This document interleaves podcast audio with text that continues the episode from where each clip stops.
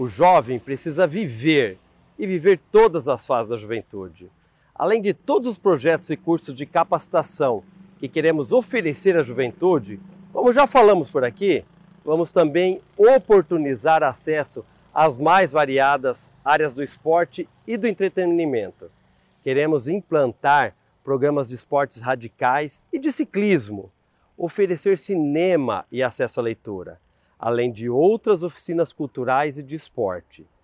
Mas também precisamos dar atenção à juventude e à população vulnerável na nossa cidade. Que projetos eficientes podemos trabalhar nessa área? Amanhã a gente conta. Até lá!